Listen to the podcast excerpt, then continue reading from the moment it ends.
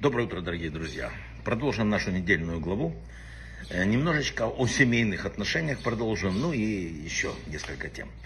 Э, Начнем с Мидраша. Мидраш рассказывает о супружеской паре. Муж и жена были праведниками, но у них не рождались дети, около 10 лет они решили развестись. Они вступили оба в повторный брак. Новая избранница мужа праведника оказалась нехорошей женщиной. И он, и он опустился до ее уровня. Жена праведница, достался муж нечестивец. Но она сумела повлиять на него в лучшую сторону, и он стал, в конце концов, такого же уровня духовности и морали, как э, она.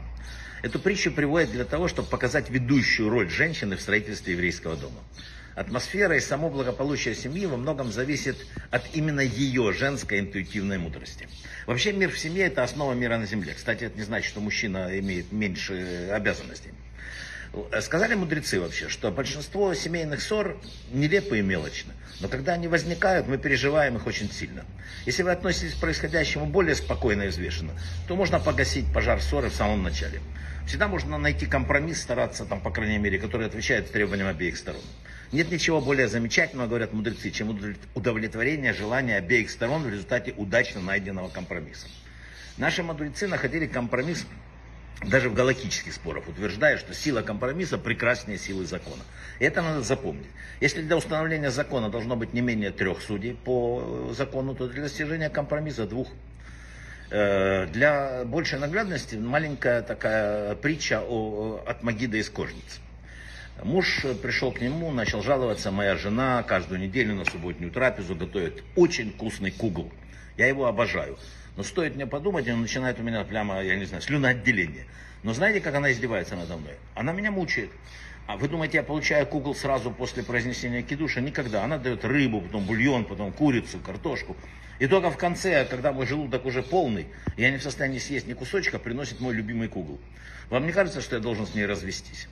Жена при этом сказала, так поступала моя мать, разве имею право ну, нарушать законы? Я, так, так моя семья жила. Магит из Кожниц предложил ей готовить на шаббат два кугла. Муж сможет отведать любимое блюдо сразу после завершения кидуша. А второй кугол подается в конце в соответствии с обычаями жены. Муж и жена были счастливы и довольны.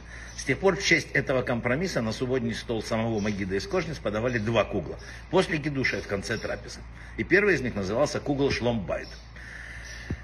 Вообще сказали мудрецы, что мир надо любить и стремиться к нему, ибо мир есть источник благословения в семейной жизни, и вообще в жизни пары, и вообще в жизни мира. Не забывайте, что между членами семьи, особенно между супругами, существует такое э, глубокое внутреннее желание жить в мире. Э, иногда оно не у всех прорывается. Природа этой любви заключена в том, что души супругов, прежде чем сойти в этот мир, были одной душой, которая разделилась на две половинки на небесах. И оказавшись на земле, в телах двух разных людей, эти части одного стремятся соединиться, хотя бы быть все время как-то вместе и так далее.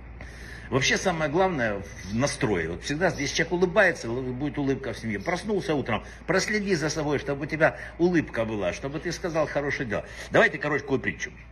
Однажды в квартире у одной женщины расцвел кактус. Он пять лет там стоял, ничего, и тут расцвел. Женщина пришла в очень хорошее настроение, она подумала, у плохих людей кактусы не расцветают. И в этих хороших размышлениях она спустилась в метро и наступила на ногу мужчине. На его замечание она не заорала, как обычно, со скорпионным видом. Сказала, не сердитесь, пожалуйста, мне не за хотите наступите мне на ногу и будем квиты. Э, мрачный мужчина улыбнулся и проглотил то, что он собирался сказать по поводу э, нее, да, и вышел на станцию. Там купил газеты. И вместо того, чтобы нахамить продавщице, которая запуталась в сдаче, и раз, обозвать ее, как он иногда бывает, нерасторопной коровой, он сказал, что ничего страшного, перечитайте еще раз. Я с утра тоже часто ошибаюсь. Продавщица, не ожидавшая такого ответа, расчувствовалась и отдала бесплатно два старых журнала и кучу газет одному пенсионеру, который не было денег, он покупал одну газету подешевле. Довольный старик пришел домой, встретил соседку на этаже и не устроил ежедневный скандал, что ваш ребенок топчется, как слон, а сказал, какая замечательная девочка. Я вижу, что у меня глаз наметанный, будет красавица. Соседка отвела ребенка в сад, вы еще не запутались. На работу в регистратуру она не стала кричать, работает там на бестолковую бабку, записавшуюся на прием. И сказала, не расстраивайтесь, сейчас все сделаем. Бабка, попав на прием, не стала требовать выписать ей недорогое действенное лекарство, которое, наверное, поможет. А вздохнула и сказала, я понимаю, что старость не лечится, но вы, доктор, поймите, я хожу к вам, простите, что я часто хожу, а доктор, направляясь домой вечером, вспомнил, настроение у него поднялось от бабушки, которая раньше ему портила. Подумал, что он не был у матери уже долго, много-много времени. И как это стыдно, что столько времени него не было. Он взял торт с кремом, поехал к дому, постучал, зашел и говорит, вот, мама, я зашел к тебе, вот э, тортик я давно у тебя не был. Женщина сказала, ой, как замечательно, посмотри, какой у меня кактус расцвел на э, балконе. Люди, это круговорот добра. Если мы его запускаем, оно придет и к нам. Если мы его останавливаем, ну тогда, к сожалению, есть проблемы. Браха от слаха. Крутим добро.